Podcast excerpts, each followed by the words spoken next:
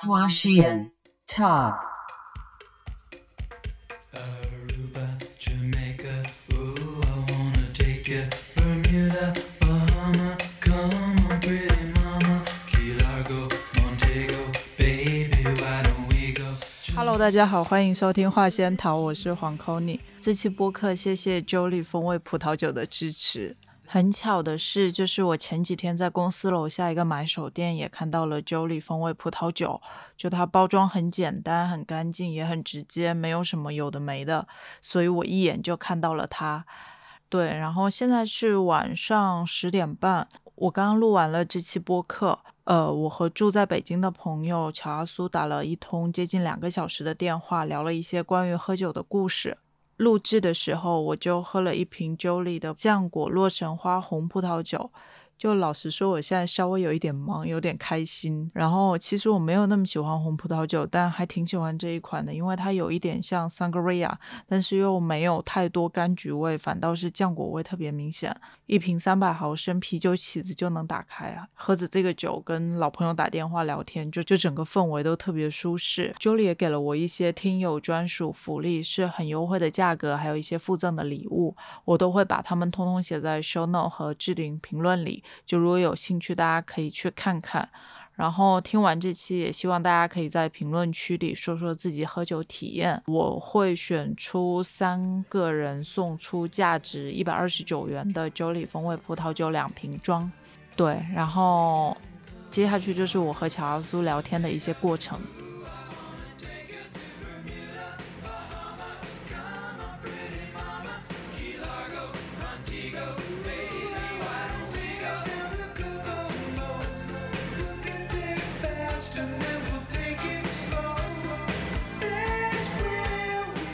今天要聊一些和喝酒相关的内容。嘉宾是乔阿苏，他目前是金融行业从业者，然后也是我吃吃喝喝这件事上的一位老朋友。然后他还翻译过几本书。我觉得最重要的，今天邀请他来，是因为他是一个比较懂酒的酒鬼，而且他和另外两位朋友也有一档播客，就叫做“仅供下酒”，也很好听，大家可以去订阅。就是之所以这一期为什么会找阿苏，因为我觉得，呃，我自己是一个一直在喝酒的边缘试探的人，就平时也确实会喝酒，然后也知道自己喜欢什么类型，不喜欢什么类型。但是相对于酒本身的风味，我可能就是更喜欢喝酒的氛围啊，或者是酒之后的可能一些设计文化。其他内容，乔苏他完全不会，他就是喝很多酒，然后喝酒感觉也很敏锐，然后喝酒广度和深度都还挺让我震惊的，然后加上也很久没见面了，所以就想说可以来聊一下。其实我跟 Kony 以前在北京的时候，我们短暂的当过一阵子邻居，就分别住在三里屯跟。洋气的新源里地区，对吗？也是因为吃吃喝喝才有这样共同的爱好才认识的吧。嗯，所以今天我们我们要要来聊跟酒相关的一个什么样的一些话题呢？因为我们真的太久没见了，我们上次见是去年差不多这个时候，对吗？去绍兴。喝了一些黄酒，嗯，反正每次见面应该都跟酒精有一些关系，嗯。其实今天今天我觉得要聊具体的酒，我也没有一个特别大的切入点，也想说可能我们聊着聊着就知道这个话题的方向会走到哪儿，我是这样想的。哦，对，我觉得你可以打开一瓶酒，然后我们这样随便喝喝一喝聊天，就好像以前见面的时候一样。譬如我现在就在喝的就是 Jolie 的红葡萄酒，然后它浆果味很丰富。呃，大概三百毫升。我想说，正好录一期，喝一瓶特别好，所以我在录音前就从冰箱把它拿出来了。你在喝什么呀？哦，我现在在喝 whisky，然后我在喝的是一个爱尔兰的 whisky，叫帝林，然后它有一个这个限量的系列叫文艺复兴。我在喝的是它的第四卷，啊，是一个过了夏朗德桶的一个单一麦芽。因为我刚刚听你讲说，你觉得自己喝酒好像。不求甚解，就是图个开心，随便喝喝这样。但你前一阵不是还问我要了那个 SSI 历酒师的这个教材吗？我感觉你也要开始苦学酒类知识。对，因为我我觉得我想想看清酒的东西，是因为我看一些其他的东西，其实它多多少少都会绕到，比如说跟日本农业或者跟日本乡村相关，然后总会绕到跟酒有关。我就觉得可能。如果我学习了这方面知识，然后它可能是可以在拼图里拼上一块，所以我就起了这个好奇心。嗯，那我给你寄的教材你看了吗？翻阅了一下，还没认真看。对，我觉得这个今天本来是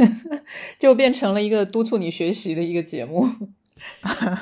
然后我觉得就可以从你之前不是刚考完了那个历酒师的历酒师的考试嘛，所以你是怎么就突然就想考了呢？主要的原因是因为比较有时间，因为现在全球经济不好嘛，然后我们这行业也没有以前那么卷。然后还有就是说，因为我讲到清酒，我自己以前其实喝的没有那么多，尤其是不会去纯饮嘛，通常是你吃日料的时候可能会喝一些清酒。然后，因为我有一个好朋友，大概大概两年前做了一个精品清酒的代理，然后所以我就有机会纯饮到一些清酒，然后我觉得，哎，其实那个风味的丰富程度要比我之前。体会到的要更多一些，然后可能在喝的时候，他可能会给我输出一些啊文化方面的小常识什么的，所以我就对这个东西逐渐有兴趣，然后就去考了一下这个试，就上了一个课吧，主要是为了学习，嗯，顺便考了个试，嗯。因为我记得，就是你之前有说过，就是说清酒的世界很容易就探索到边界嘛。可能最厉害的，你那时候还举了一个例子，就是那个盐的那个清酒跟中间的其实不会差的那么多。相比之下，你会更喜欢葡萄酒或或威士忌。就不知道你现在就。读完了这些书之后，你对清酒有没有什么改观？嗯，首先我了解到的信息量肯定是要比我去系统化的学习之前了解的要更多了嘛。因为清酒它基本上跟米啊、水啊、酵母啊、酿造工艺啊这里头还是有很深的门道。对，然后肯定我觉得如果进一步学习的话，比如说 SSI 它有那种讲师的课程啊，可能还是会有更多值得探索跟学习的地方。嗯，但是我。到此时此刻，我可能依然会觉得葡萄酒跟威士忌的信息要更多一些，因为，呃，其实我们讲到清酒，主要就是在日本嘛，对吗？那葡萄酒的话，你就是非常粗略的划分，也有新世界跟旧世界了，这里头就有非常多个国家啦。然后，那你 whisky 的话，你有这个最典型的，你有苏格兰 whisky，有美国 whisky，然后现在日威跟台湾的、印度的，其实也都大家也都挺常喝的。所以，光是这些地理上的这个丰富程度，可能就会对你整个作物体现出来的风味啊，然后呃，你当地的水质啊，就是我们俗称的那一堆叫风土的东西嘛。嗯，所以我觉得整体来说，肯定呃，在我的认知里面，葡萄酒跟 whisky 会。能够探索的东西其实是更丰富一点的，嗯。但感觉这么说来，感觉是不是清酒是在可能是就比较有限的一个地域范围内，但它把米跟水中间的处理方式就可能做出了更多花样。其实我们最近在喝清酒，就可能如果你最近五年，比如说啊，呃，可能以我个人来讲，我最近五年喝的清酒会逐渐多了一点。呃，那我也是在学习当中才会了解到，说啊，原来清酒分为什么？这个熏爽成熟，呃，熏爽纯熟。然后呢，呃，就我们日常，比如说你去日料店喝，你可能感觉比较明显的风味的区别，可能就两类。有一类你觉得很明显的米的香气，对吗？另外一类是你觉得有这个水果的香气，比如像哈密瓜啊、梨子啊，就很典型的这样子的。我觉得这个是，嗯，本身清酒。在对于初学者或者说没有喝过太多样板的人来讲，留下的一个比较初级的印象。但是其实清酒呢。是从可能上个世纪九十年代，就是十四代这个鼎鼎大名的品牌，呃，火起来之后，它其实是带动了一个新的新的精品清酒的浪潮，就是有香气这种属性。因为其实你会留意到，我们可能更早几年，我们去一个日料店，它就只有那种猪口杯。就小小那种圆圆小小的杯子去这个试酒的，但是其实现在你基本上去好点的日料店，它都会给你提供葡萄酒杯，是因为其实非常传统的清酒它是没有香气这个属性的，所以猪口杯它它这个杯子杯型它也没有这个闻香的功能嘛。被十四代带动起来这个香气的风潮之后呢，清酒或者说有这个香气属性的清酒，其实你在纯饮的时候，闻香已经变成很重要的享受的一个部分。其实就像我们可能喝葡萄酒，对吧？有些葡萄酒你闻的时候就已经觉得哇，非常陶醉了。其实很多清酒，呃，尤其是大熏酒的话，也是具备这种属性的。嗯，呃，我感觉就你现在不管清酒也好，威士忌也好，葡萄酒也好，你应该已经喝了很多酒，然后并且长时间的在喝嘛，然后你的偏好是不是已经比较稳定下来了？我觉得每一段时间会比较集中的喝某一个类型，比如说像以以葡萄酒来讲，我可能呃某一段时间会特别集中喝某一个产区，呃或者是某一个园，甚至是对会集中起来，因为可能也是为了加深那个印象吧。对，但是我觉得这会变的，一定是会变的。一个是你不断的喝，不断的学习跟了解这个酒的品类之后，你其实会接触到更多新的东西嘛，对吧？然后你会对这个新的东西产生好奇。还有一点，我觉得就是随着你的经历跟你的这个嗯品酒的经验的丰富呢，有一些你原来喝不懂的东西，你会逐渐喜欢起来啊。我觉得你可能也会有相似的体验嘛。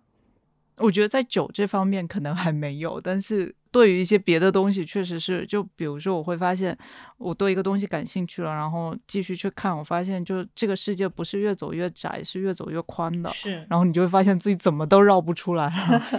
是的，是的，我觉得就是说，你可能在更对这个某某一个品类的东西了解更浅薄的时候，其实你反而是带着偏见的，对吗？你会有一个成见进进入到某一个特定的领域里面去。比如说，我其实我小的时候，呃，也不能说小时候就，嗯呃，第一次喝喝 whisky 的时候，其实我第一口的 whisky 我喝的就是阿贝。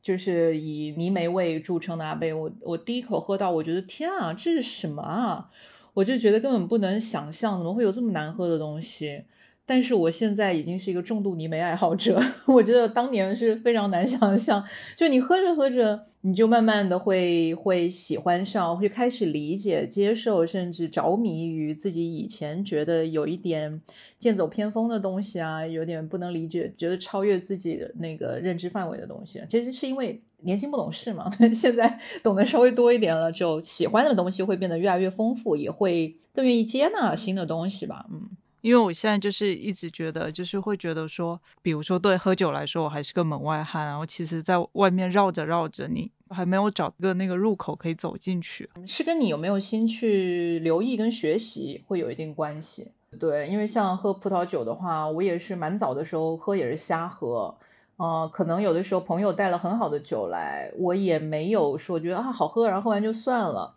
后来。就觉得哎，不如来系统的学习一下好了。我到底喝的这个是什么？它应该要有什么样子的味道，对吧？所以说，我觉得那个基本上是第一步，就是它会建立你对一个酒的世界的一个基本的分类跟框架。那你在这个框架的指导底下去喝的时候，我觉得一个比较初学者吧，嗯，可能就会知道说，当我拿起一瓶来自哪里的某一种葡萄酿的酒的时候，可能会有一个正确的期待。就它应该要有一个，比如说很强劲的味道，它应该有浓烈的红色水果的香气，就这种之类的。但是我觉得在进阶去喝的时候，你可能就会期待一些很不一样的东西，比如说，其实自然酒就好的自然酒，它其实就是一些一些葡萄风格跟产区风格一个非典型的体现嘛，因为它可能用了更为。自然的方式吧，去去处理它。然后像是我特别喜欢一个玩法，就是那个在 whisky 里面有一个叫苏格兰的威士忌协会，然后他们做的这个协会酒，我觉得就是蛮有意思的。它就是它的那个嗯酒标呢，它上面是没有告诉你产区跟酒厂，它其实只有一个编号，呃，然后会写上说这个酒的年份是多少年啊，所以说你其实就是一个盲品。但是呢，因为嗯，它每年出来的它是特定的酒厂啊，会有一个特定的编号，所以你喝的多了，你可能也会熟悉，比如说某某编号可能就是这个酒厂。但是即便如此，你也你也不一定能喝出典型的那个酒厂的风味啊，因为这个协会他们有一个选统天团，可能都不是我们印象当中的那些呃专门做酒的人，他可能有了不起的作家、导演、艺术家这样子，但是也是老酒鬼啦。但是他们可能用自己的偏好去觉得说，哎，这个桶我觉得应该装瓶了，我想要给大家喝喝看这个非常不一样风味的来自这个酒厂酒，所以是一个很特别的一个体验。那我觉得这个就是说，当你逐渐进阶的时候去喝，你就会发现啊，原来你。你期待当中的常规的东西可以被颠覆，可以被突破，我觉得那个是很有趣的事情。但是那个前提，你还是得了解一些基础的知识嘛，对吧？对，你说那个协会酒，想到我之前也有查一下那个协会酒的东西，然后我很喜欢他们是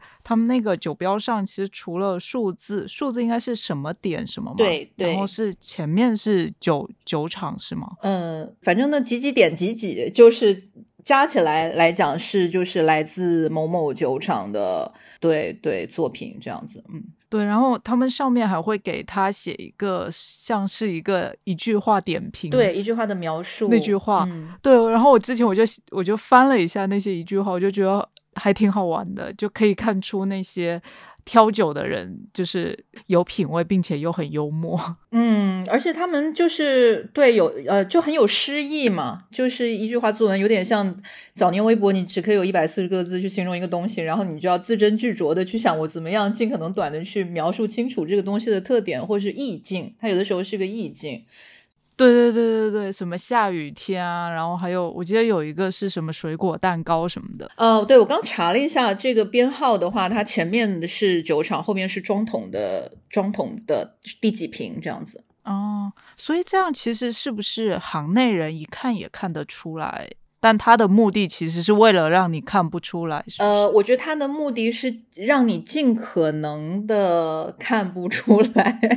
但是实际上喝的多的人会看得出来。我举个例子，因为你基本上在喝 whisky 的话，其实你的酒厂就是也来来回回可能就是那些吧，就是大厂名厂可能就是那些。然后如果你特别特别喜欢某一款酒，某一个酒厂的酒，比如说像我。呃，其实在以高地酒厂来说，我就很喜欢布莱尔阿苏嘛，因为跟我同名嘛。然后像布莱尔阿苏的话，它的编号就是六十八，就是我就会记住。就是你特别对你特别喜欢某几个酒厂的酒的话，你我觉得你是肯定会去稍微记一下，因为喜欢我喜欢波莫，然后波莫是三号，对，然后你喝的时候，你可能就哎很期待，今天我要喝到这个三点几几几这个酒，那我要看看说你是什么样不一样的风味，嗯。但像协会酒，它是正常人是可以买的吗？还是它是需要一个什么入会机制？嗯，它它是有呃威士忌协会这个东西的，就是它有苏威协会这一个，它的全称是叫做苏格兰单一麦芽威士忌协会，是叫 Scotch Malt。Whisky Society 是叫这个东西，然后它其实就是一个非常非常最开始就是一个小众俱乐部这样子，就在苏格兰有那么一群老酒鬼啊，然后就在一起分享嘛，就是说，哎，我今天收到一个好东西什么这种的，对。然后后来其实就是说，有人可能拿到了一些剑走偏锋的作品，然后给到大家分享，大家就觉得说，哎。那我们以后是否都可以往这个路数上去靠？我们都拿一些单桶的作品来，不是那么典型的作品。然后这个东西就从那个时候算是有一个开始吧，啊，然后是八十年代初成立的这个协会。我去苏格兰的时候，我其实去了协会的呃现场，就是它有一个呃还有一个餐厅叫 Library。然后他做的是呃 whisky 配餐这样的，我当时的感觉就因为我们当时各种时差什么的，其实我们到那边的时候应该已经是可能是呃北京时间可能应该是凌晨一两点钟了，反正很晚。但是我们又订了那个餐厅，然后就硬着头皮在那里吃，真的是喝到有一些酒的时候就醒了，就是是如此惊艳的酒。对我觉得那个地方还。反正还挺挺有意思的一个一个地方。然后，如果你要买的话呢，思维协会他自己是有在中国是有他的这个运营的团队的，所以他有一个微信公众号哦，然后你可以呃成为会员。我忘记要不要交钱了，因为我也蛮多年了，我我有点忘记，好像是交了一点钱这样子，然后可以好像还能打打一点折扣买酒的时候啊。然后其实说实话，你在淘宝上搜呃，因为它这个酒其实也有一些二级市场的。就是嗯，也有一些零零散散。然后它是一个啊、特别丰俭由人的，便宜的几百块钱，然后贵的话，因为我记得我有一年在伦敦有一支是 Rosebank 的协会酒，那还有清景泽的协会酒，那就非常非常贵了。对，当时好像我记得，我记得在伦敦买的话，一瓶也得要三万块人民币这样子。嗯，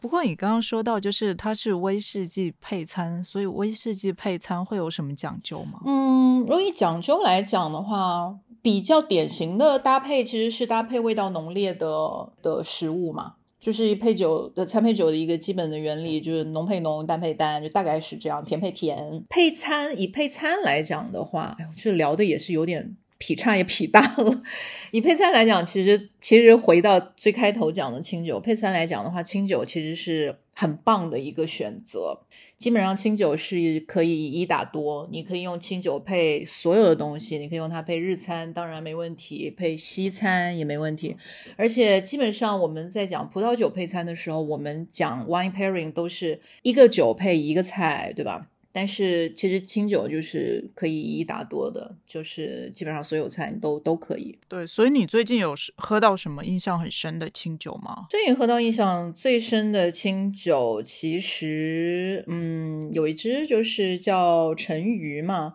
然后陈鱼这支酒呢是。呃，首先它的外观就非常非常的美，然后它是那个飞良泉，也算是日本可能是呃第二古老的一个酒造，然后它是飞良泉一个比较一个限量款吧，然后是一个大熏酒，然后我觉得这个酒它厉害之处就是在于它不仅好喝，而且你会一下子被它启发到，好像你了解了。为什么酒里面会有某种风味，会被呃用某种特定的方式形容？我当时就是因为这个酒它叫陈鱼，是因为酒造主他就认为这支酒它是一个像西施一样非常非常优雅的一个非常含蓄的一个酒，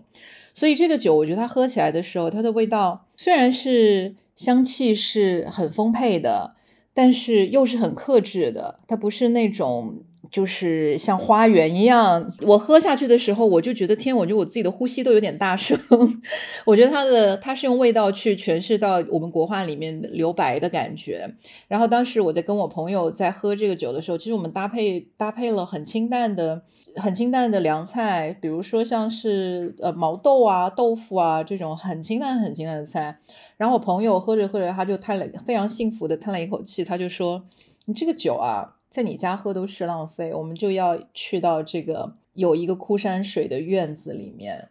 面对着整个院子，安安静静的喝，连落叶掉到地上的声音都是对这支酒的不敬。我虽然我知道这个东西，这个描述好像跟风味的的关系不是那么的直接，但是你基本上可以感受到你在喝喝这个陈鱼的时候，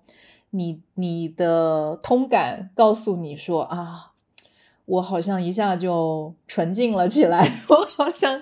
整个气氛都一下就安静了。对，好像是有点浮夸这样的形容。光听你对于这个味觉的描述，我想到画面其实是我之前去北镰仓的时候，北镰仓有一个叫明月院的一个地方。然后那个明月院就是它有一个地方是你专门可以去坐在那边赏外面的景色，然后它有一个很跟明月一样的圆形的一个，有点像洞，又有点其实是个窗口。然后你就可以在那看，然后你四季看出去都是不一样颜色。然后那次去正好是四五月份，所以外面就是很绿很绿。然后我现在想的大概就是那个画面，就是坐在那边看着外面是绿色的那个场景。其实我当时心里想的反而是金秋，就是你知道枫叶，对，尤其是那种小的枫树，它可能叶子红的状态还不一样，对吗？有一些是浅浅的一点点的橘色，有一些是浅黄，有一些已经是完全的，就是那种深深浅浅的，有很多层次的。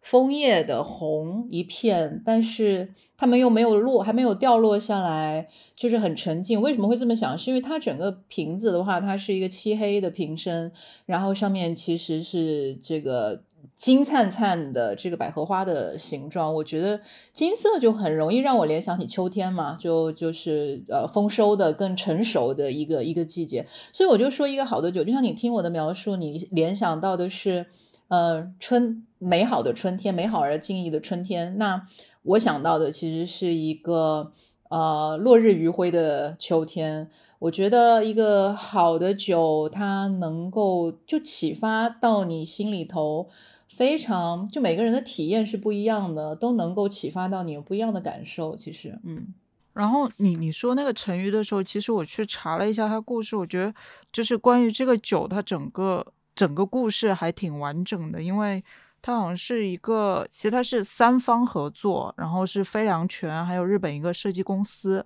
然后还有一个叫 Cool Japan 的贸易公司，应该是，然后他们一起合作做这个，所以应该本来也就是想把日本的一些文化呀、一些古老东西散发到全世界。它那个名字叫 Name 一杠成语嘛，又可以溯引到松尾芭蕉的那个牌句，我记得就是被雨打湿的合欢花，仿佛沉睡的西施面一样。然后就通过一个沉睡的西施，把沉鱼就沉鱼落雁，也是因为看到西施落雁沉下去嘛，把西施跟那个日本东北的这么一个酒造的合欢花联联系起来。为什么你一说东北二字？我一下又想笑，对他，我觉得它是一个非常完整的故事。首先，我我不知道说是先有的这个故事，还是先有的这个酒。我猜啊，因为是这样的，这个酒它肯定不是说呃一个新品。呃，我听说的是，他们其实已经蛮久的了，就是都有这款酒在酒造里里面，只是它并没有以一个叫叫做陈鱼的名字拿出来卖给中国市场。啊，因为我记得 Name 这个系列，它应该是针对中国市场做的一系列的精品的清酒嘛。然后早年它其实也是一个蛮限量的一个高端酒，是可能就是特供给日本市场的，就是某一些特定的渠道。嗯，然后呃，想说要进中国市场的时候，是重新做了瓶子的设计，然后也重新起了名字。啊，然后因为老板是真的认为说这个酒。他觉得就像西施，那差点这个酒的名字就要叫西施了，你知道吗？后来。对，但这是一些意识。还好他们找了那个设计公司。对对对，然后就告诉他们说啊，我们可不能这样直白啊什么的。然后就反正我认为，就是清酒也好，你刚刚会讲说，哎，这是一个很完整的故事。其实酿葡萄酒也一样。然后我觉得 whisky 也是。其实很多好的酒的作品，它本来就是这个制作者或者是酿造者他想要表达的一个东西嘛，对吧？我觉得可能是酿造者想表达，然后正好这个又找了一个就是更可能更贴近年轻人的一个设计公司来把整个故事给完整化，但这前提肯定是这个东西得是一个就是很值得被说的故事，它才会让它这么完整。嗯嗯嗯，我觉得它你在喝它的时候，如果有机会你来北京，我们一起喝一下，因为我不知道在上海有没有渠道可以买到。它反正就是那种。它特别适合跟那些特别奔放的大熏酒去做对比的喝，然后因为你肯定也喝过那种，你一入口就觉得哇香气四溢，你觉得你这个口腔要被香气冲爆了的那种清酒，它也是香，但是它更含蓄一点。就是其实呃，怎么讲呢？如果用香水形容的话，你可能我们讲同样都是，嗯，玫瑰香型好了，然后可能玫瑰这种味道在有的香水里面，它的表现就是一个盛放的玫瑰，对吧？然后有一些你可能感受到，哎，这个玫瑰是刚刚才打开，你甚至有的就是你你会有一个在味觉上，在嗅觉上，你就会有一个感觉说它的。它的风格是更奔放一些，还是更呃活泼一些，还是更收敛一点？对我觉得他是属于一个非常优雅的、很克制的一个一个表现。嗯，哎，你别问了，你就是下次大家一起喝点完了。哎，希望十一月就能去。你要不问一下下次 SSI 什么时候考？你要考过的话，我们就一起喝；没考过就算了。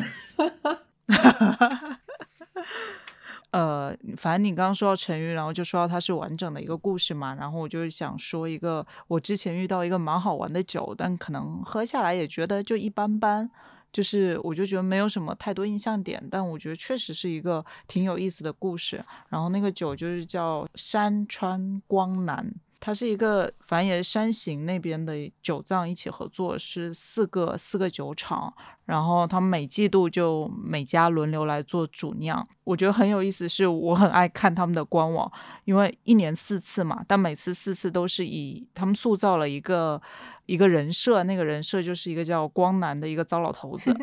然后那个糟老头子就是内心 OS 巨多。然后比如说我我今天下午就翻了一下，我就看到他最新的那一季就是二零二二年秋季，其实就是那个糟老头子他打扫完那个酒造的仓库，然后去居酒居酒屋，然后点了一个烤秋刀鱼，然后他就开始一直偷看边上的人在喝什么酒。然后我我遇到他是二零二一年，然后二零二一年是一个朋友给我推荐说，呃，有一个酒标很可爱，然后我就去搜了一下，那时候喝的正好是那个猪腩，这个糟老头子他就把自己变成了一个猪，然后二零二一年整个企划就是他们想说。主题应该是叫跟肉的相遇，其实就是跟就是羊肉、猪肉、牛肉、鸡肉去相遇，然后四个的形象就是羊男、猪男、牛男跟鸡 男。还挺萌的，对。但是他们就这概念就会很容易让大家买下去嘛，因为真的太可爱了。对，而且我翻了一下官网，就日本价格不贵，就一瓶可能七百二十毫升，可能到人民币也就两百，就两千日元的样子。嗯，因为它也本身不是大酒，应该是山形正宗已经是这四个酒厂里面最好的了，因为它是四个山形县的酒造嘛。然后对，然后山形正宗应该是里面最强的，然后接下来就是东光，剩下两家就是忽略不计吧。的酒的话，我觉就像你刚刚讲的，可能喝下来就觉得也就那样，但是很有很有故事性，概念非常的有趣，嗯。然后我就在想，是不是就是像我们这种门外汉，其实就很爱看这种热闹，比如说因为酒标而下单，因为酒标跟背后的故事而下单。但其实就是可能深入了解了之后，反倒会觉得说，你这点精力用来做设计，不如好好提高产品。嗯，因为其实是这样。对，我觉得你有另外一个方式，可以通过这些你刚刚说的，就是不太正经的这些搞营销也很有趣的酒，你但你也可以通过它去了解了解清酒的知识。比如说你刚刚讲的这个山川光南，其实它是一个山形的，就算是一个酒厂联合嘛，你可以这么去理解它嘛，对吗？但是还有像比如说像呃广岛县，其实也有一些酒厂也是有联，好像是日本好像挺喜欢搞这种酒厂抱团的。秋田不是还有挺有名的那个 Next Five，就是我会觉得说，那你其实可以去了解每一个这一种就是酒厂团体，他们背后产区的特征跟故事是怎么样的。我觉得就挺呃，其实还是可以除了这些营销的小故事跟概念之外，还是可以学到一些硬核的知识。嗯，那像你之前比如说去旅行，就是不在一个日常状态里的时候。你会印象中有什么就是现在说到立刻想起来的喝酒场景吗？嗯，我觉得最最厉害的，而且也是不是那么容易获得的一个喝酒旅行的喝酒的经验，就是我一六年的时候去那个梅多克跑马拉松，就在波尔多。对，然后当时首先吧，这个比赛它前一天晚上就有一个千面晚宴。然后呢，所有人都是喝多的，因为因为你就人生第一次你喝到 free flow 的那种波尔多红酒，好开心。然后它是在一个很大的帐篷里面，然后大家也都不是像传统我们感觉里面，嗯，葡萄酒哇，好优雅，正襟危坐的那种感觉没有，大家都非常的疯。然后在那个帐篷里面就是大型的跳舞，那个地上它就是那种。沙土地，所以我当时走进那个帐篷的时候，我就想说，哎，是起雾了吗？因为跳到就是尘土飞扬，你知道，完全看不清人的那种。然后晚上还在外面放烟花，就感觉真的很有那种小型迪士尼的感觉。然后那天我已经晚上我就喝断片了，是完完全全的不记得发生了什么。后来跟我一起去的朋友，他就说。晚上我回到了酒店门口之后，我就下了车之后，我就靠在车上一直傻笑，然后我也不肯走，然后直到那个酒店保安，那个保安就过来问我们说：“哎，有事吗？”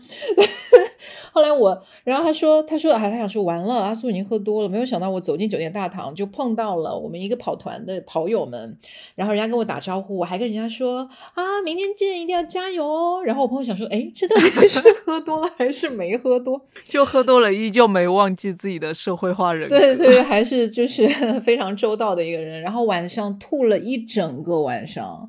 然后。早上五点多就起来了，然后换衣服，坐车去跑步。因为他这个马拉松的话，每年都会有一个 dress code，就你都得穿着这个就主题的衣服去。我那年是神话与传说吧，然后我就穿成了神奇女侠，就是。密不透风的一件那种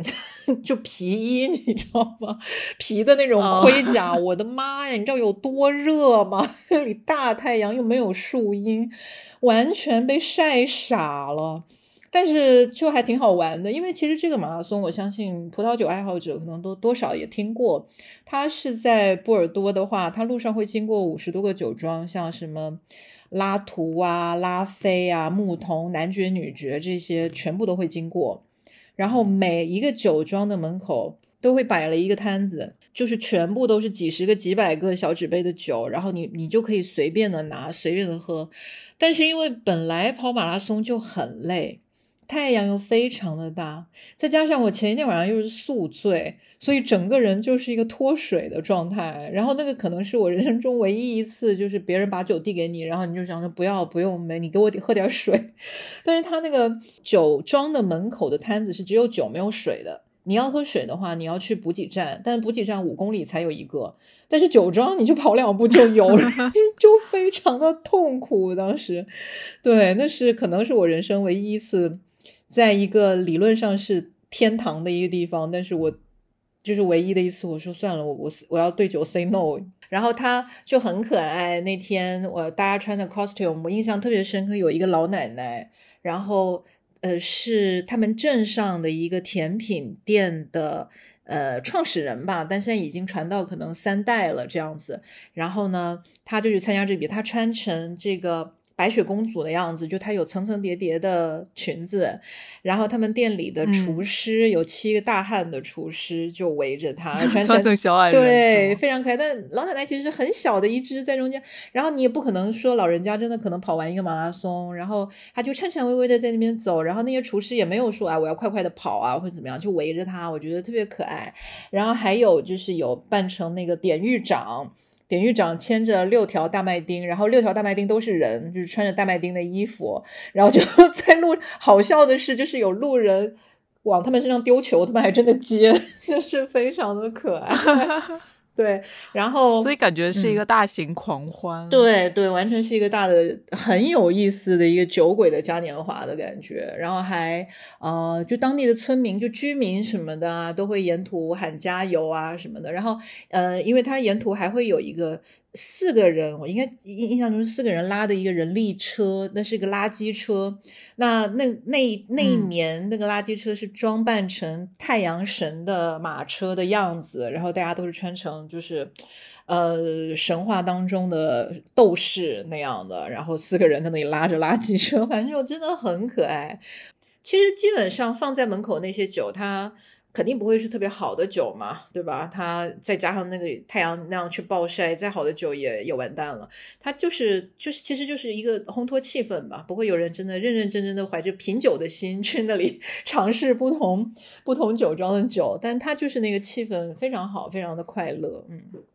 感觉好好玩啊，嗯，应该等能够自由出国了，我觉得你应该去试一下，挺有意思的。就这种也没有人在认真跑步的马拉松，还挺值得去的。有有有，是有人在认真跑步的，是有人五个多小时就完赛了，然后到终点是有这个是很很多的这个生蚝啊，什么 cheese platter 在等待着你，然后你还可以获得一瓶盲盒，其实这个盲盒就是一瓶梅多克的酒，但至于它是一个贵的还是一个便宜的，就看你抽的运气。哦，嗯，你现在有什么特别想喝的酒吗？就是你没有喝过，但你很想喝的一个酒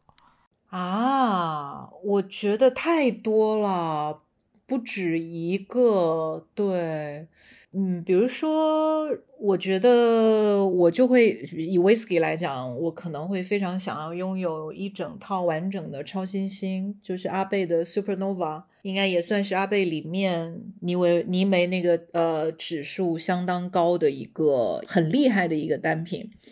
然后它的那个就是我们有一叫 ppm，就形容说你这个呃泥煤单位就是重有多重，它它有一百就挺厉害的一个泥煤了。正常的泥煤味是多少？我们日常喝的几十咯，三五十的都有。就你日常喝的泥煤的话，对对。然后我自己我觉得以前我是不太懂得欣赏泥煤的，然后我是喝到超新星之后。我一下就被打开了，我就觉得哇，怎么怎么会有这么好喝的泥煤？对，当然它应该是总共是有五个版本，然后我就还挺想拥有这五瓶，这个五个不同的版本，然后来一个就是嗯平行的一个品鉴，就都喝喝看看会有什么样的不同。这个酒它当年是被是有被送入太空，然后说在观察在无重力的状态底下。酒水会有什么样子状态的改变？对我当时喝到的感受，就觉得哇，我觉得有一个炸弹在嘴里嘴里炸开，然后我觉得一下被启发到，为什么泥煤是一个这么棒的这么棒的味道？然后我才开始喝泥煤，然后才开始喝到，比如说像 Lagavulin，然后我会觉得说，哎，我会用甜美来形容 Lagavulin。我很多朋友都觉得啊，你舌头是不是坏了？就是这个酒它如此的。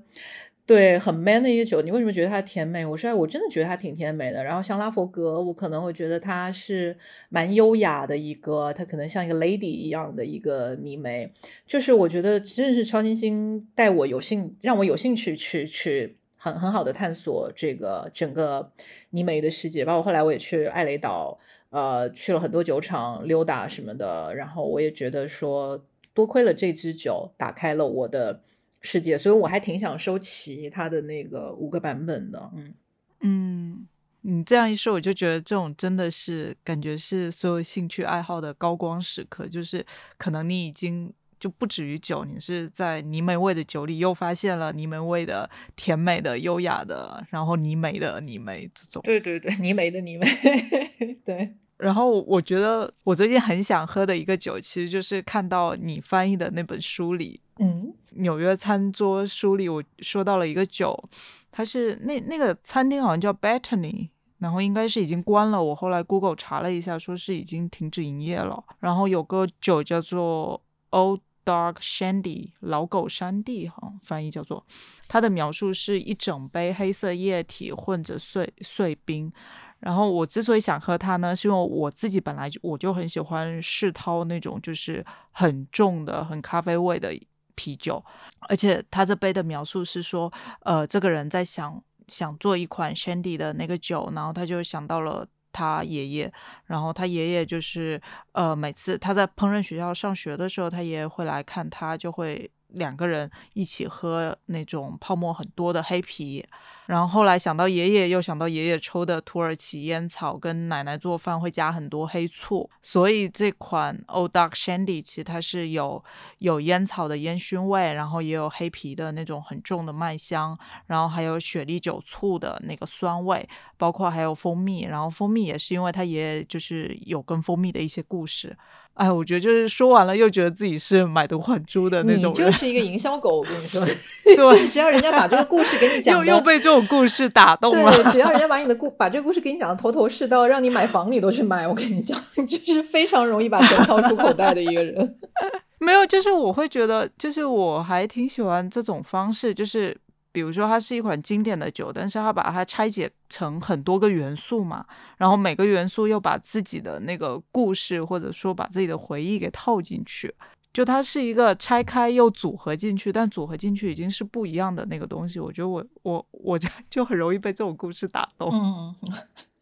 就是怎么说呢？我觉得故事，故事是一个更好的一个引导，就是说。嗯，假设我把，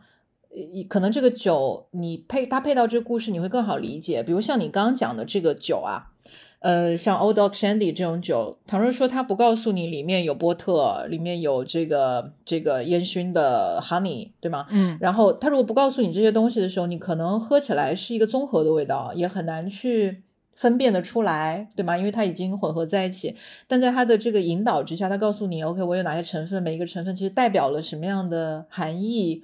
呃，后面有什么样的故事跟线索，其实也会帮我们更好的去品鉴它的风味。嗯嗯，因为我我我是很，比如说看书或者看杂志，被这种东西种草了一个东西，然后等我有机会去的时候，像之前就有过这样的经历，就我有机会去，然后我点了一个饭，点了一杯酒，结果喝完我就觉得可别了，完全没有你们说的这种感觉。是吗？对啊，感觉会出现这种场景，然后又会想说说服自己，就是毕竟这是别人的回忆，不是我的回忆。你就是每天感觉要先对自己进行催眠，然后才去喝酒这种。对，就经常被营销故事 PUA 的一个人。嗯，那我觉得你应该试一下协会酒，然后因为他其实不会给你讲太多太多的故事嘛，对吧？但是他会有一个小小的引导，对，他会告诉你，哎，这个什么水果蛋糕啊，这个是一个温暖的拥抱，这个是什么大海中的一叶扁舟什么的，那你自己去。去就心领神会看说想象对能不能够产生这种共鸣，但它可能不是一个非常具体的风味。它上面其实是有 tasting note，它会写说它里面是包含了哪些类型的风味，它会写，它小小字会写，但它上面比较大的那那坨字通常是一个小小的引领嘛，就一个启发、一个总结或者是一个概括也好，或者是一个。很意境的表达，我觉得他的那个引导的方式，我觉得是刚好的，就是既给你一些信息，然后又给你一个，嗯。就是你感觉就是这个这位选统的这位选统的朋友，他觉得这个酒喝起来是这样的感受，你觉得呢？我觉得就就还挺有意思的，哦嗯，感觉这种事还挺好玩的。嗯。好呀，那我们进入最后一个话题，嗯可能我们各自说一些就是跟呃我们自己比较喜欢跟酒相关的内容。我觉得书也可以，电影也可以，或者电视剧、展览，大概这种。嗯嗯，那你先说呗。就是前几天，反正我上班就边摸鱼，我就开了那个 Popeye 的官网嘛。Popeye 官网做了一个特辑，叫做“洋酒天国”。那个特辑名字应该是说，呃，在洋酒天国工作的前辈们。嗯，然后我不知道你知不知道《洋酒天国》这个杂志。昭和时期的一个三得利做的杂志。然后因为我之前有一阵，其实，呃，我是在看小金的电影，就是《秋刀鱼之味》里面看到那个 Torres Bar，也就是三得利那时候的他的有点像线下酒吧吧。然后我在那我开始看到 Torres Bar，然后经由 Torres Bar 我去查了一下三得利那时候跟 Torres 相关的一些故事，我查到了洋酒天国。然后那可能都好早好早前了，就是一五年、一六年，然后这件事就结束了。然后我上次看到，我就又想到了这回事，我就去搜了一下洋酒天国，然后把所有洋酒天国相关的封面啊什么我都给看了一遍，然后就觉得真的做太厉害了，就跟现在的 Popeye 或者 Brutus 这种就是很时髦的日本杂志几乎没什么区别。对，它完全没有时代感，我觉得。对，而且它，我觉得也跟我们今天聊的有一点相关，就是它是从酒作为一个切入去讲塑造一种比较摩登的生活方式应该是怎么样的。因为我印象中就记得说，因为昭和时期有一派的，就是有一派的思潮，其实就是受到英美文化的影响嘛。然后再加上对 whisky，其实又是一个，其实是一个所谓舶来品来的嘛，对于日本来说也是。所以其实当时，嗯，整个我记得他们这整个 team 就是做这个洋酒天国的整个团队，其实都是非常受到英美文化影响的文化人。我现在我觉得，就包括从设计啊，然后摄影啊、文字啊、选题啊，其实我觉得都是放在今天来看是完全不过时的，非常的超前的内容。嗯。就我这次看，我还搜了一下，因为他的团队其实人特别少，然后这三个人就是主业是在做洋酒天国，但各自副业都是拿了很多有的没的奖项的一个人。就副业比主业更开花。然后他就说，这也得亏当时就是东京的那种生活环境有一个这么自由开放的杂志社，然后他们能以以一个很小尺度的团队来做这种自由自在的做事情。就这个其实是现在的人回想过去也是很难得的一种工创作环境。我我不知道为什么你这样讲，我就想起了曾经的香港。啊，说到香港，然后我因为看了《洋酒天国》，我又去搜了一下，反搜了一下 Tourist Bar，然后就搜到了一一家在爱媛的酒吧，叫 Bar 路口。然后那个是大概一六年，我跟 H 去濑户内海玩的时候，就是共同的一个好朋友 H 老师，然后我们俩是一起去了爱媛那个酒吧。那个酒吧我们去的时候是开业五十八年，然后它也是一个 Tourist Bar。哦，竟然，嗯。我是上礼拜搜的，然后搜的时候，它在今年的九月三十号关关闭了啊，这么最近的事情哦。对的，我就觉得感觉是冥冥之中 就看到了这么一个专题，查到了一个跟三得利相关的故事，然后回头看就发现这家店已经关闭了。然后这家店其实也挺有意思的，因为我们当时我跟 H 去那的时候，我们就喝了很多 Highball，然后它的 Highball 在整个日本都是挺有名的。因为可能我觉得如果对 Highball 比较感兴趣，应该知道说 Highball 黄金比例是一比四嘛，就是那个威士忌跟苏打水，但是入口它是一比二点五，就是比较烈一些吗？对，比较浓。然后它的杯子是那个八盎司，应该是两百。两百五毫升左右，然后所以一杯酒精度有十三度。店老板就是一个爷爷跟奶奶夫妇，然后一直以来都是他们俩在在营业，就是爷爷负责调酒，然后奶奶负责招招呼大家嘛。然后搜了一下这个故事，我就搜到了一个，反正一个对于这家店的点评，在它关店之后，然后那个点评是这样的，就说这个酒吧是一个只是按照标准来做事的酒吧，它没有做任何特别的事情。就八盎司的杯子不大也不小，但是就让忍不住想再喝一杯。然后老板路口先生就是做事非常准确，从不犹豫。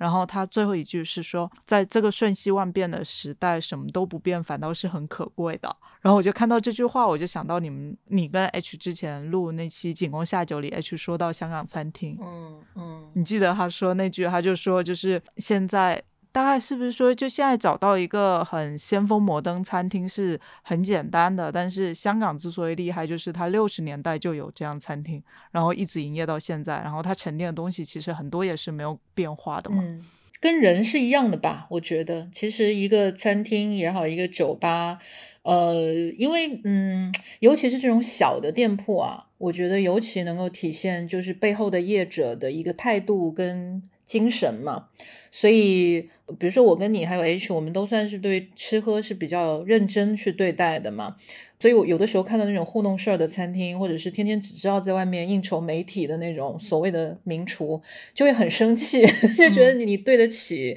你对得起大家对你的关注吗？然后你出品是这个样子，你对得起你拿到的这些奖吗？对，所以啊，我觉得就是说，一个认认真真做吃喝的人，就像你刚刚讲的，其实其实 Highball 没什么技术含量啊，它也不需要你有什么 stir 对吗？shake 什么的也不需要。它虽然日式鸡尾酒其实是一个很 fancy、很讲求技术的一个流派，但是实际上实际上 Highball 有啥呢？你就把这两个东西倒在一块儿，搞点冰，基本上就是这样去处理。我记得我好像喝过最。不一样的一个 highball 是我有一次喝到一个用白粥然后做的 highball，然后他放了白胡椒粉，然后这个是我唯唯一一次喝到就是在 highball 里面出现了苏打水、冰块和呃 whisky 之外的东西。对，然后嗯，我觉得就是认认真真的对待，或者是你像有的餐厅可能还会换一下菜单啊，然后有的餐厅可能他认为我不需要换，我永远就是。一招鲜遍就打遍天下这样子的，就是我觉得还是蛮能够体现背后业者的就是态度啊，然后他是一个什么样子的人啊？对，我觉得以鸡尾酒来讲，我自己曾经非常非常喜欢的，我觉得曾经是中国精品鸡尾酒的天花板的，呃，酒树，呃，Apothecary 当年的老板嘛，就是 Leon，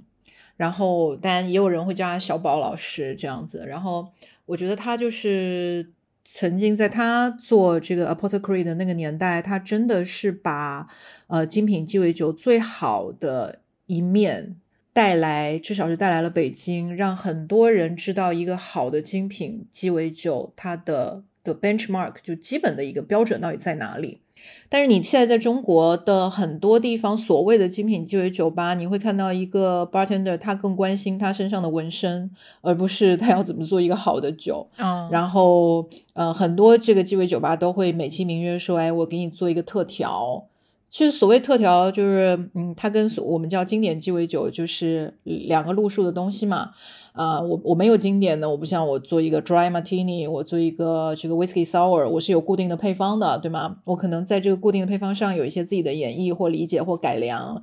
那人家有的特调真的就是随便搞的，其实就是这有可能就是一个偷懒的行为，在在不不懂的客人的角度，他可能会觉得说啊，谁能拒绝一个专门给我做的东西呢？特调，但实际上就是因为这个 bartender 他根本不知经典鸡尾酒为何物，他不知道一些基础的功夫和知识。反正鸡尾酒就经常因为瞎搞，就是调酒师瞎搞，有的时候就是做出令人匪夷所思的东西来。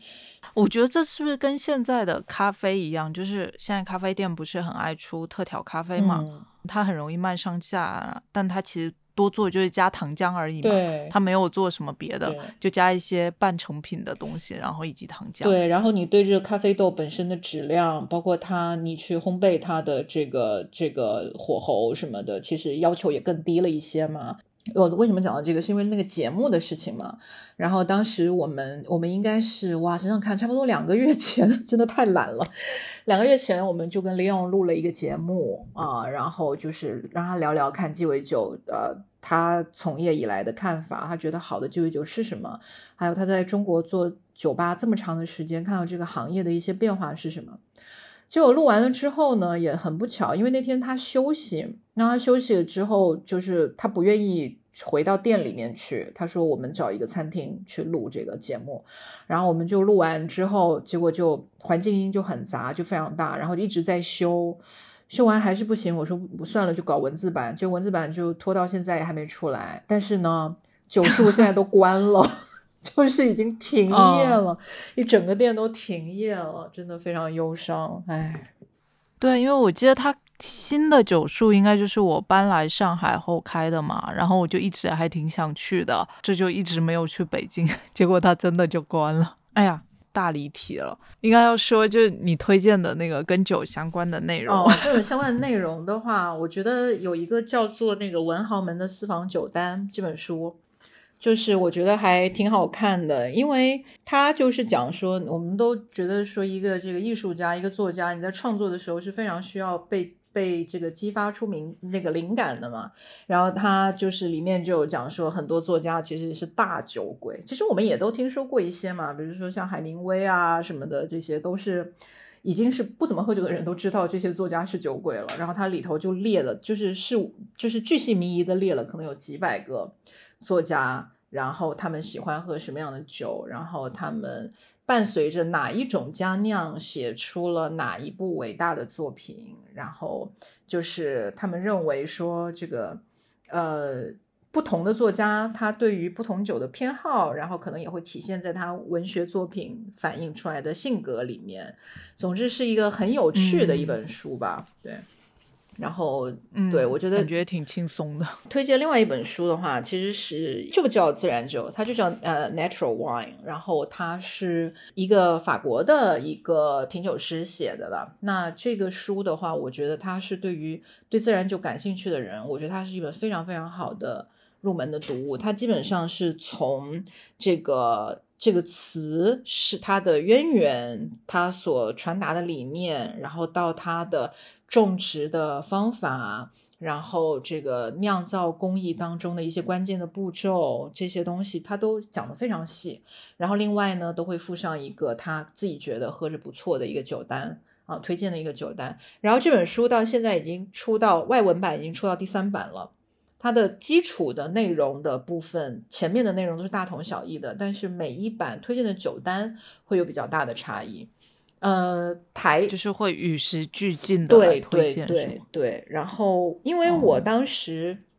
在翻这本书的时候。啊，我看进去这本书，我觉得哇，讲的真的是深深入浅出，然后包括我对自然酒原来不不太了解产生的一些偏见，然后也都会被他纠正过来，然后我觉得它是一个很好的一个一个教科书一样的一个读物，我觉得特别好。然后你基本上你看完了之后，啊，就算你不一定能买到他推荐的酒，至少你对几个自然酒知名的厂也会。就几几个酒庄，几个知名的酿酒师也会很熟悉，可以按图索骥的去买他们的作品来喝。然后还有就是，我觉得他在品鉴的方法上啊，他也会告诉你说，他可能跟传统的葡萄酒的品鉴会有不一样。比如说你。可能不要特别着急去喝它，它的风味的打开时间可能嗯有点随缘，就你也不知道它 什么时候喝才是最好喝的。虽然我觉得你是很值得看的一本书吧。这个中文版，呃，听说今年年底之前能出，我也我也不知道是不是真的。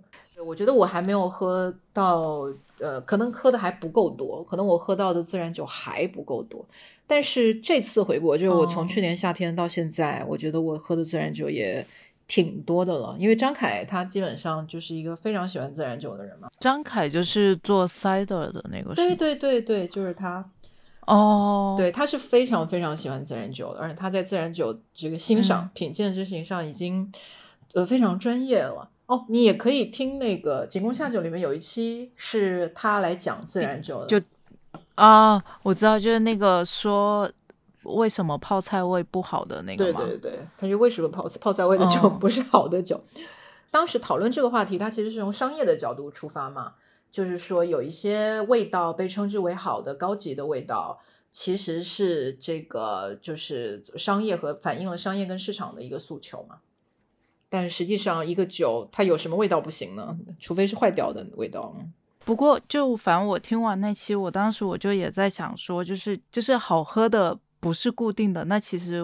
喝酒本身也跟酒没有那么大的关系，对吗？就可能你喝自然酒，其实是喝，比如说他对于酒这个边界的探索，或者说他对于酒的是否诚实，我我会这么去认为，就是说。首先，呃，成为一个，就比如说一开始我就讲到说，你想要了解一个品类，你也去学习知识，对吗？但是知识那本质上呢，也是一些呃不同颗粒度的分类罢了。那有没有在这个分类之外的东西，肯定是有的。那那个就是说，你在随着你的。呃，喝酒在这个事情上不断精进，喝的东西越来越多之后，你会去摸索到的新的东西，就世界会被打开，对吧？但是也在商业的世界里面，因为说白了，这些东西它还是商品，对吗？那在商业的世界里面，其实很多东西都是被呃包装过的，然后市场的趋势、流行的东西是有人在引导的，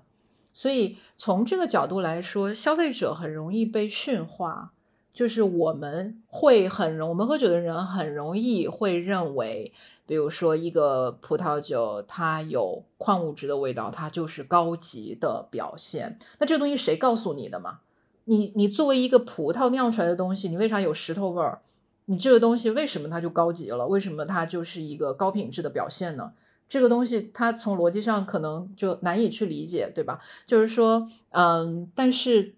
从另外一个角度来说，有没有可能这个酒出现泡菜的味道？那它其实也会有人喜欢。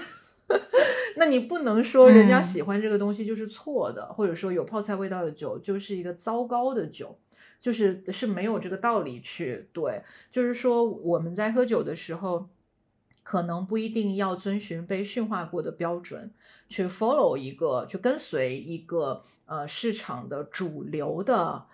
就是框架，安图索骥，我觉得是一个初学者的态度，就是说我来看看这里头到底有哪些门派，对吧？我看看这个武林门派有哪些，但是我但我真的是这个是了解了之后，我可能就会想说，哎，那我曾经在哪个犄角旮旯看过一个什么什么拳，它是不是也是？对我，我觉得就是说，没有，它不应该成为知识，不应该成为约束你的东西。它会应该是帮助你更好的去探索，然后更好的去深入了解，然后还有就是，嗯，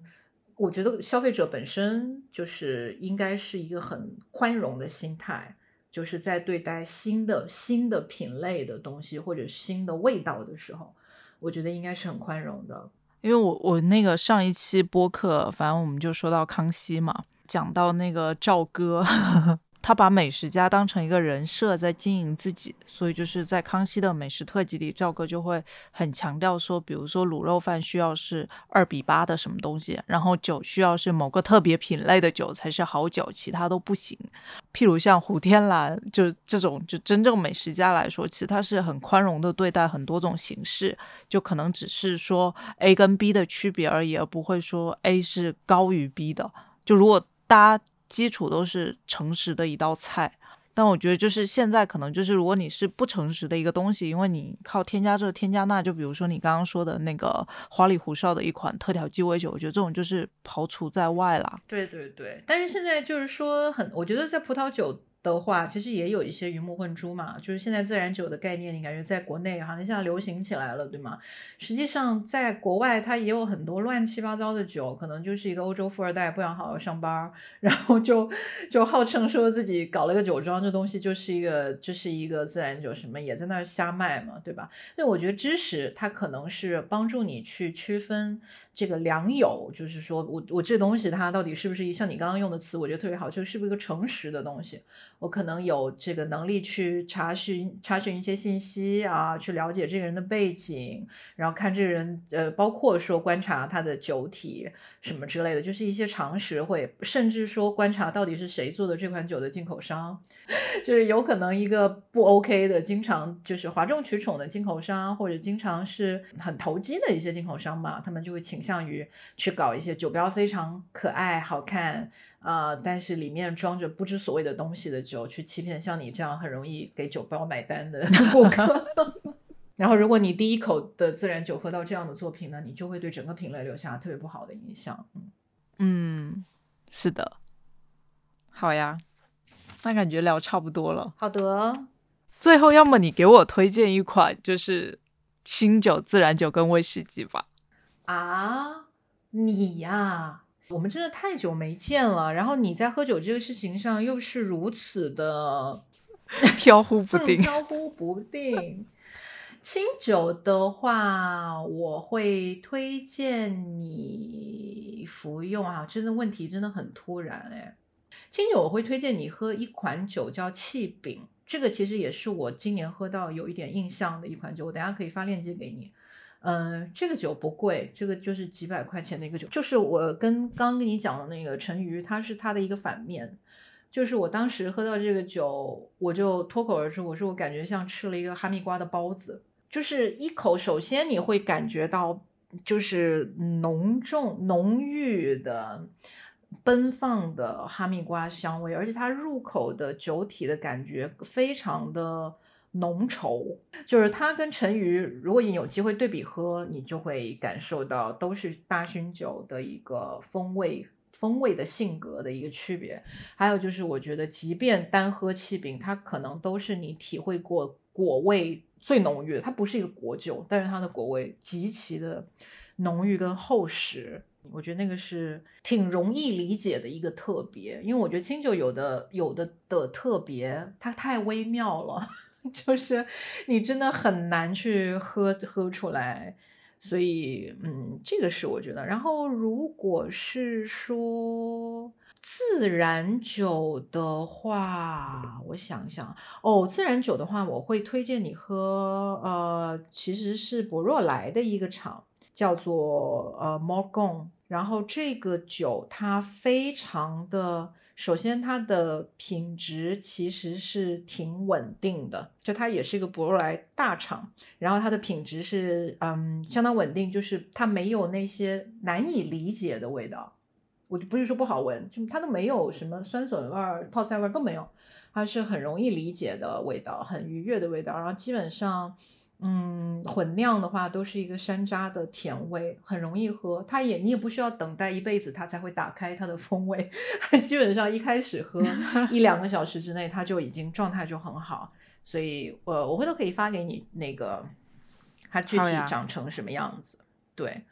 呃，whisky，让我看一下我的酒架。whisky 我会推荐你喝啊，这个你一定会非常的喜欢，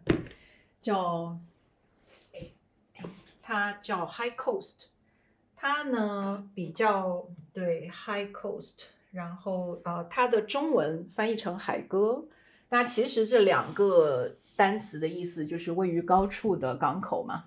然后它、哦，是瑞典的。对对对，然后它是一个瑞典的小厂。这个酒酒厂作到什么程度呢？他就是认为说，你们今天的 whisky 都不够地道，因为你们用的麦子就是错的。因为麦子 original 的麦子跟我们今天、就是我们今天的农作物，可能也已经经过了各种各样的杂交跟改良。你们连麦子都已经不再是当年的麦子，你们的酒怎么可能是对的味道？所以他们甚至搞了一小块田，就在那里种麦子，就是种他们觉得这个品种是对的的 一个一个麦子。然后呢，他呃，比如说我我自己会非常喜欢喝他们的小批次的十二年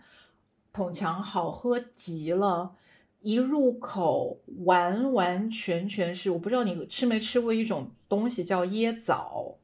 一种穆斯林。哦，我吃过。对，穆斯林在开斋节的时候，因为不太让吃东西，它就会是那个极甜，甜到有点发腻的那一种，就腌制的一个果脯吧，可以这样形容，完全是那种椰枣的香味，特别特别的，我觉得它像个液体的，闻起来像一个液体的甜品一样。但是喝起来它又是还是既雄壮又细腻的一个酒，非常非常的好喝。而且奇怪的是，High Coast 的其他的批次我喝都，就我们有我们几个朋友都有共识，觉得就不咋地。只有 Small Batch 十二年的桶强可太好喝了。你可以，你是你可以试，你看来北京吧，对吧？你要来北京，我跟你说的这些咱都能喝上，一一品鉴，对，一一品鉴。嗯，好的好的，希望。那个那啥结束之后，能可以赶紧去北京现场喝到。好的，但我最想喝的还是陈鱼。你最想喝的就是最贵的呗，嗨。总之，今天节目的结尾就是希望您尽快来北京，我们一起服用我给您推荐的这几款酒。好的，好呀，那今天就聊到这里。好的，那就这样，谢谢，拜拜。好啦，那今天节目差不多就是这样。再次谢谢 Jolie 对本期节目的支持，大家也记得在 Show Note 里复制淘口令，领取优惠券，就可以用超级优惠的价格一百二十九块买到四瓶葡萄酒。然后在购买订单中备注“仙桃”，就是画仙桃的后两个字没有画，备注“仙桃”就可以享受听友专属的好礼。